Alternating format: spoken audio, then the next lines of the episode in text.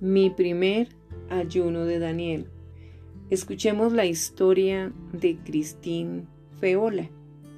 Dice, cuando comencé mi primer ayuno de Daniel, no sabía que cambiaría mi vida. Para darte una idea del trasfondo, unos años antes del ayuno había escrito un libro de cocina, pero nunca lo publicaron. En realidad, mientras me encontraba en las etapas finales de la edición, el archivo del manuscrito se arruinó, no se sabe cómo y perdí todo lo que había escrito.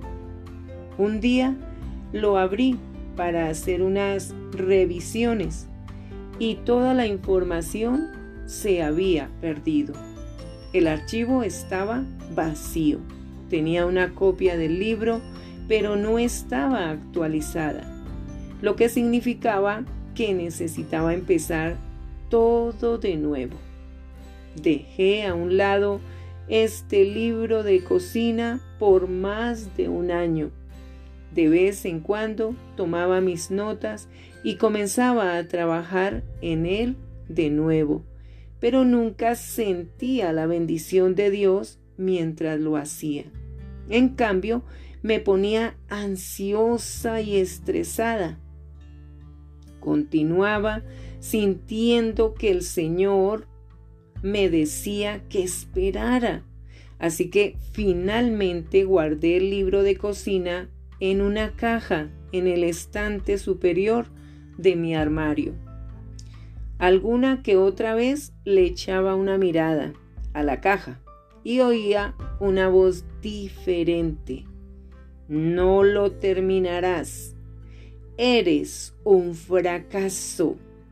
Sin embargo, en esos momentos elegía escuchar mejor la voz de mi Salvador. Dos versos en particular me sostuvieron durante ese tiempo. Espera en el Señor. Infunde a tu corazón ánimo y aliento. Sí, espera en el Señor. La Biblia Reina Valera nos dice en el Salmo 27, 14, Aguarda a Jehová, esfuérzate y aliéntese tu corazón. Sí, espera a Jehová. Y espero al Señor, lo espero con toda el alma. En su palabra he puesto mi esperanza. El Salmo 130, versículo 5 dice, Esperé yo a Jehová, esperó mi alma, en su palabra he esperado. Casi dos años después del incidente con el libro de cocina, mi iglesia, la asamblea de James River, organizó un ayuno de Daniel como preparación para la inauguración de nuestro segundo lugar de reuniones en el campus de Wilson's Creek.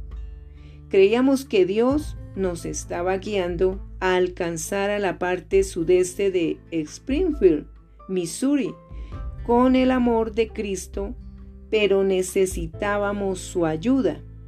Nuestro pastor, John Lindell, nos pidió que oráramos y buscáramos la sabiduría y el favor del Señor para avanzar en fe.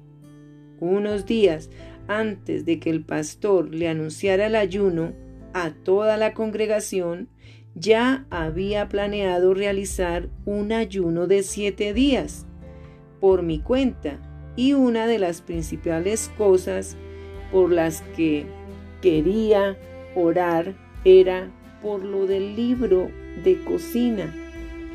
En ese punto estaba dispuesta a hacer cualquier cosa que Dios me dijera, incluso si eso significaba que el libro nunca sería publicado. De modo que cuando nuestro pastor invitó a la congregación a unirse al equipo de liderazgo a fin de participar en un ayuno de Daniel, sentí mucha emoción y expectativa. Sabía que Dios estaba a punto de hacer algo asombroso en mi vida y en la vida de nuestra iglesia. Temprano en la mañana del primer día del ayuno de Daniel, comencé a escribir un blog pensando que sería divertido registrar lo que estaba experimentando y aprendiendo. Nunca planeé que el blog fuera algo más que un diario personal. Mientras cocinaba un calabacín marinado, esa noche para la cena pensé, esta sería una receta grandiosa para los que realizan el ayuno de Daniel. Se lo mencioné a mi esposo y entonces él me sugirió que publicara las recetas en el blog para las personas de mi iglesia. Mientras más pensaba en las posibilidades, más me emocionaba. Comencé a colocar nuevas recetas en el blog cada día muchas de ellas provenientes del libro que nunca se había publicado. Al hacerlo, Dios susurró a mi oído con suavidad. Ahora lo ves. Por esto quería que esperaras. Tenía algo mejor y más grande en mente. Así fue como comenzó la guía óptima para el ayuno de Daniel Todavía estoy asombrada que Dios haya tomado dos cosas que me encantan. Cocinar y escribir.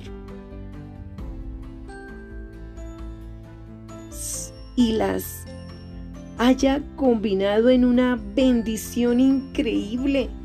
El libro que tienes en tus manos o el audio que estás escuchando es un testimonio de la maravillosa gracia del Señor, la cual se resume en uno de mis versículos favoritos.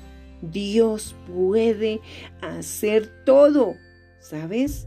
Mucho más de lo que jamás podrías o imaginar o adivinar en tus sueños más locos que hayas tenido en tu vida. Escucha. Y a aquel que es poderoso para hacer todas las cosas mucho más abundantemente de lo que pedimos o entendemos según el poder que actúa en nosotros, a Él sea gloria en la iglesia en Cristo Jesús por todas las edades, por los siglos de los siglos. Amén. Libro de Efesios capítulo 3, versículo 20 y 21.